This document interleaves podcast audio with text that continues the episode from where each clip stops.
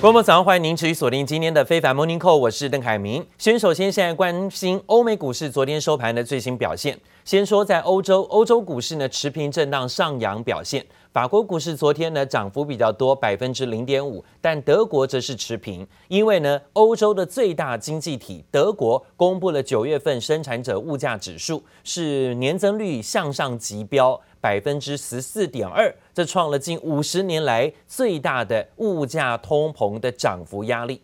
原因就在于能源产品的成本大涨，包括了天然气的价格，跟一年期相比啊，是大幅度增加了百分之五十九左右。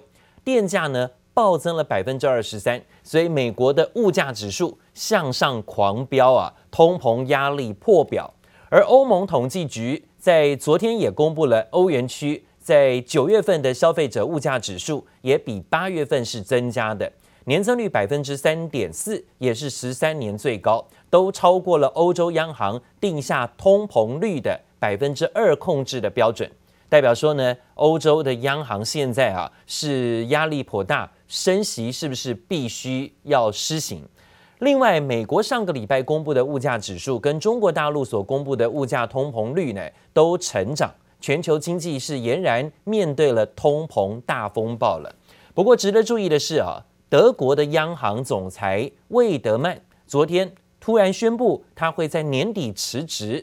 他同时呢也兼任欧洲央行的执行委员会的成员。他的货币政策立场比较保守，被视为是鹰派啊，就是欧洲央行的鹰派，想要升息的鹰派。所以呢，现在看起来他请辞，有人认为啊，他可能是在欧洲央行当中受到了政治的压力啊，但是跟他啊的意向不太一样，所以呢辞职负责。看起来市场认为联准会啊，包括应该是欧洲央行的立场呢是比较鸽派一点的。可能跟这个魏德曼啊态度不一，不太相同啊，所以呢，魏德曼德国的央行总裁传出要请辞，年底呢要辞职。他在位已经十多年了，货币政策呢是比较鹰派一点，比较保守一点的。但是呢，现在看起来全球央行啊玩这个所谓的宽松货币政策玩上瘾了。目前看到啊，有人呢想要。变成宽松货币的缩手者，目前好像不太受到欢迎啊。这样的情况呢，是不是也会俨然发生在各国央行身上？包括了美国联准会，是不是呢？就算有很多联准会的主席、分行的主席想要这个升息，目前看起来要升息的几率还是会向后延呢？美元持续的走贬，市场关注联准会公布的报告书内容，而受到了第一档。比特币的期货 ETF 上市，助攻比特币飙高到了六点七万美金，这写下了历史新高。比特币的飙高啊，价格其实呢也等同于大家对于实体货币的不信任。这也就是呢，美国啊这几年来不断滥印钞票、腐烂的发钞票所造成的后果。第一，通膨的压力，还有包括现在虚拟货币啊，你想挡啊，想要这个阻止虚拟货币的做大，看起来都不太容易。虚拟货币的比特币呢，已经飙上了波段的新高，甚至是历史新高，这就显示着大家对于美元，甚至对于实体货币的不信任。美国股市呢，在昨天涨跌互见，道琼跟标普指数持续走高，逼近了历史高点。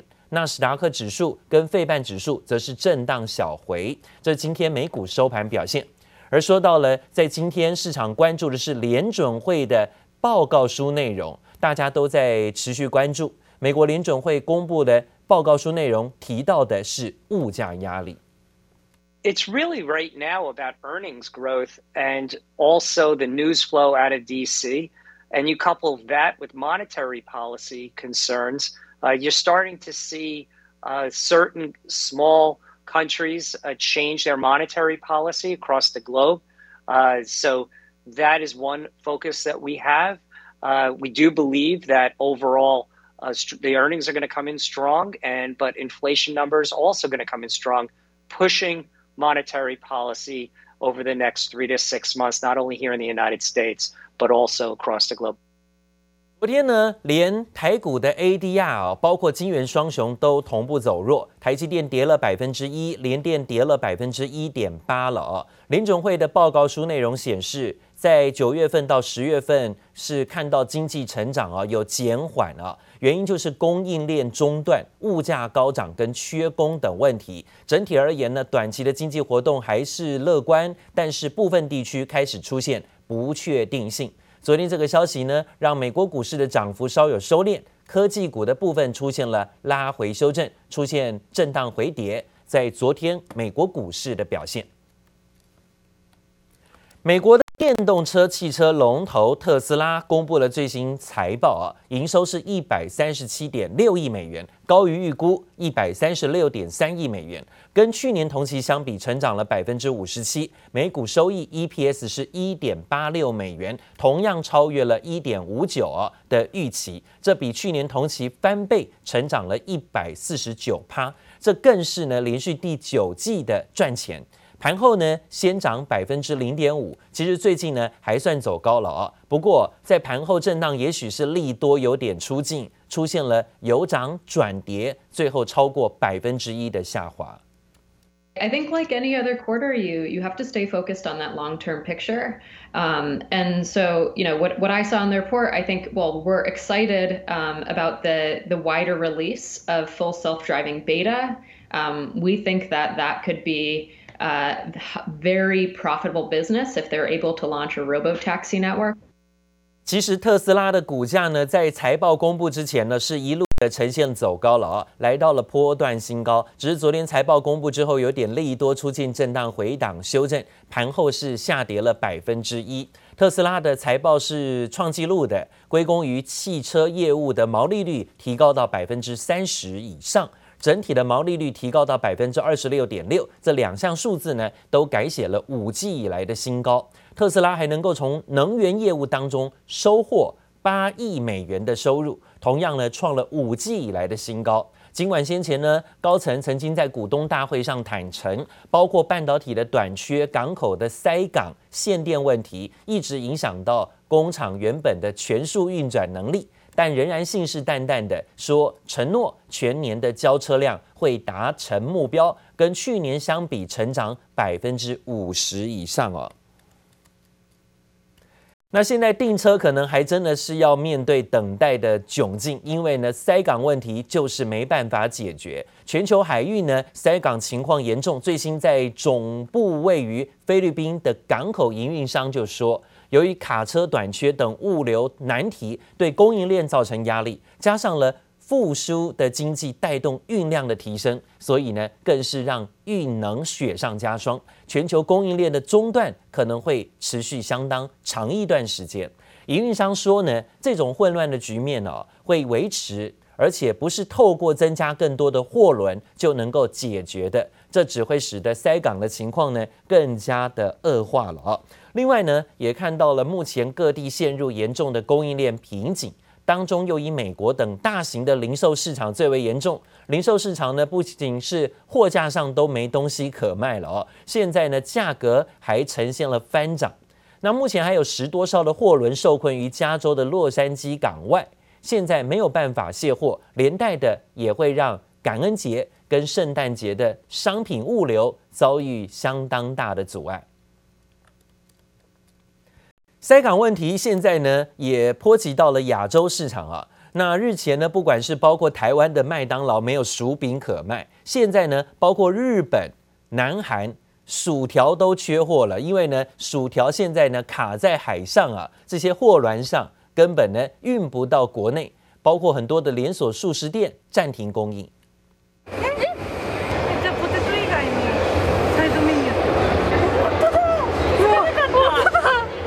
看到速食店菜单看板，好惊讶，因为平常最爱的薯条居然无预警被贴上暂停贩售。店员告诉我说啊，现在不少门店的薯条呢都是全面缺货，即便点套餐也只能把薯条换成炸鸡柳等其他的产品。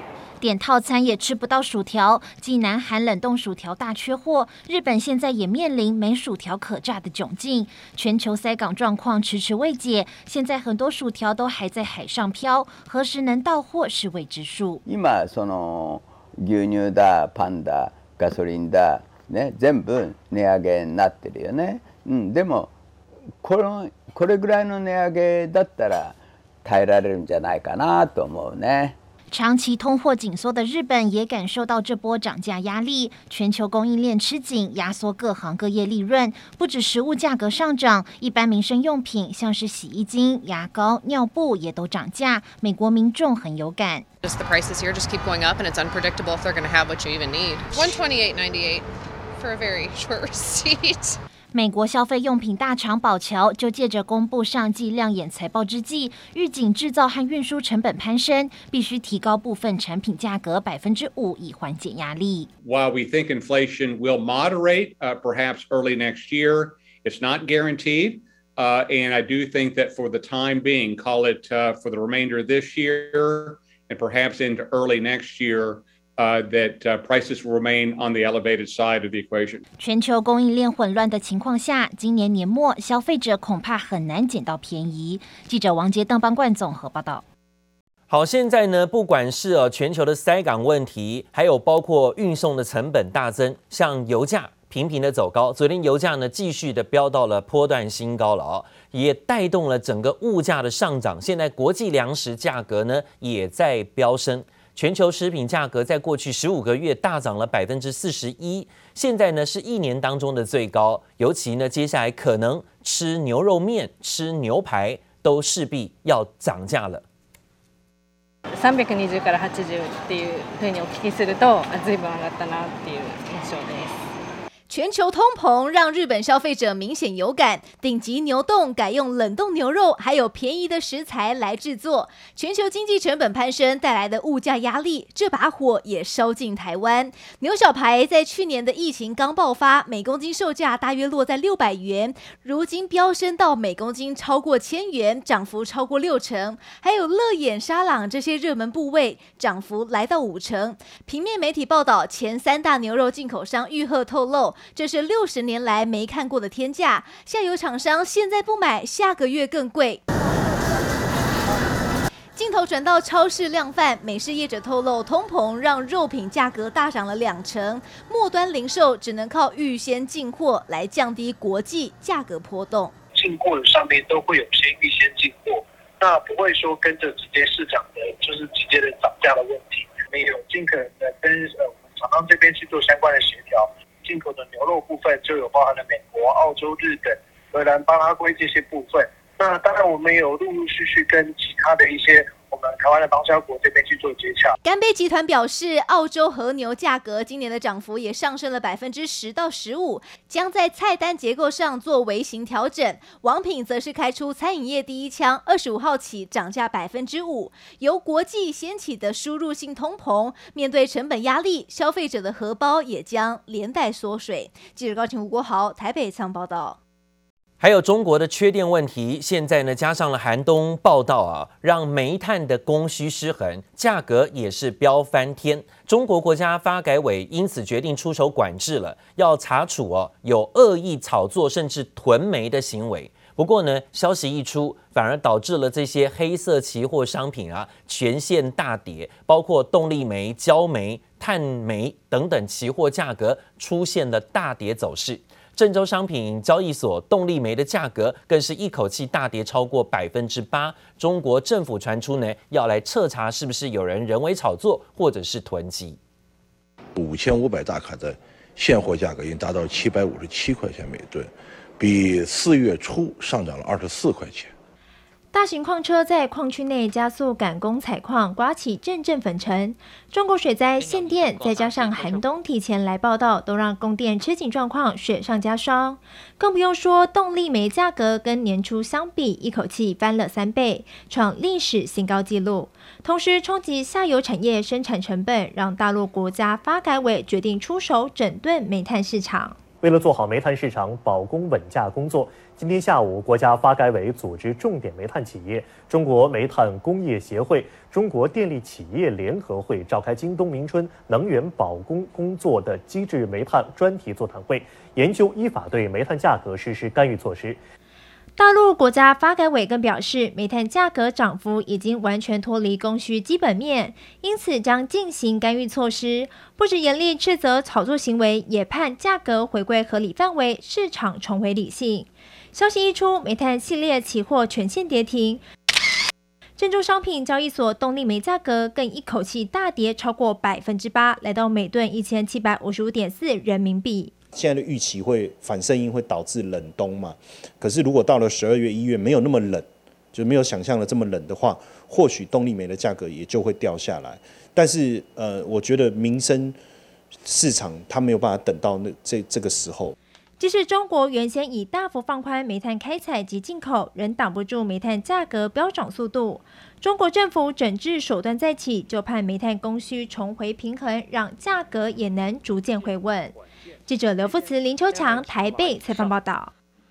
讲到大陆的反垄断法修正草案正式的提请人大常委会初次审议，这国家市场监管总局说明，这个时候说到的这次的修法啊，会加大对于垄断行为的处罚力度，因为现行的反垄断法规定，处罚门槛的上限只有人民币五十万，对垄断企业来讲，根本就是一点点的小钱，起不了任何的威吓作用。所以呢，这次修法打算要把罚款上限提高到人民币五千万元，相当于台币有两亿元左右的罚金了，是之前的一百倍。这也意味着中国官方呢，现在啊，对于反垄断的传递更强的监管讯号了。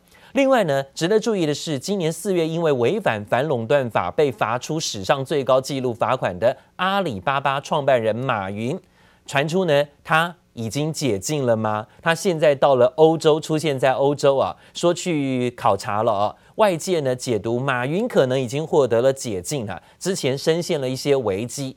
马云在二零二零年十月底的演讲抨击大陆的金融体系，疑似惹恼了大陆政府。从此之后呢，销声匿迹，行事低调。这几年呢，几乎都是啊用视讯。跟低调的行动曝光啊，不像之前呢很高调的在媒体面前呢，常常出现一些活动了啊，这也让外界怀疑马云当时是不是被限制行动了，甚至无法出国了。但昨天呢，香港的南华早报引述报道说，马云已经前往欧洲，他现在人正在西班牙，这也是他一年多来首次的离开中国。上述的消息让市场猜测呢，他已经远离了这一波监管风暴，得以解禁自由行动了。而消息呢，也带动了昨天呢，包括阿里系列的股价都纷纷走高。不管是阿里巴巴啦，昨天收盘大涨了百分之六点七。大陆科网股啊，什么哔哩哔哩啦，还有百度啦、腾讯啦、京东啊，也都全面上涨走高。那我们也看到了，在今天港股的部分呢，呈现走高的表现，向上走阳，而且连续几天呢向上反弹。那另外呢，讲到了中国紫光集团破产之后，最近传出有好多企业啊有意要投资，其中也包含了阿里巴巴。阿里巴巴之外，还有六个国营代表出价有五百到六百亿人民币，想要呢进行紫光的破产重整。分析师认为啊，目前国企接管紫光具有竞争优势，不过对于阿里巴巴来讲也是一个好机会，这会带动业务的新动能。中国啊是不会放弃在半导体布局的机会，而刚好中国紫光的重整。传出，不管是阿里巴巴，还有许多的国家企业呢，都释出消息，想要来进行入主，甚至进行破产的重整。好，另外呢，最新消息，今天呢、啊，港股的部分可以留意，这恒大的风暴是不是真的告一段落，而且呢，有了解决的出口？大陆政府呢，最近密集的释出要解决恒大风暴的讯号啊。国务院的副总理刘鹤昨天说，要处置好少数大型企业的违约风险。目前房地产市场出现了个别的问题，他强调是个别问题，而且风险总体可控，合理的资金需求得到满足，房地产市场呢是会健康发展，不会改变的。好，这是刘鹤啊，中国的副总理啊，在今天呢已经啊说话了。另外呢，是前几天中国人行的行长易纲也重申，会严格遵照法律的规定，受偿的顺序，充分的尊重跟保护债权人跟产权人的合法权益。说政府有信心能够把恒大风险控制在一定的范围之内，避免发生更多的系统性风暴。这等于说呢，现在看起来两大。震惊巨头啊，不管是副总理，不管是中国人行行长啊，两大巨头挂了保证，这让市场呢松一口气。对恒大的债务风暴对经济的问题影响呢，似乎看起来可控制。但是啊，债务缠身的大陆房产巨头恒大集团在昨天晚上公告宣布，原本传出呢，呃，和生创展这家公司打算出这个收购啊恒大物业百分之五十的股权，这个交易呢，因此啊，在之前造成了恒大物业还有恒大相关的集团个股停牌的事情。但是今天有了新进展，说交易要终止了，没有成功了啊！市场归咎于原因在于广东省政府对于呢和这次的收购案有意见、有疑虑，所以破局。而因此啊，停牌多日的中国恒大跟恒大物业呢，会在今天在港股呢复牌交易啊。那连续几天港股的呈现走高表现，今天的复牌交易让市场呢格外关注，到底会不会造成新的影响，还是说呢这风暴就真的可以解除？大家就拭目以待了。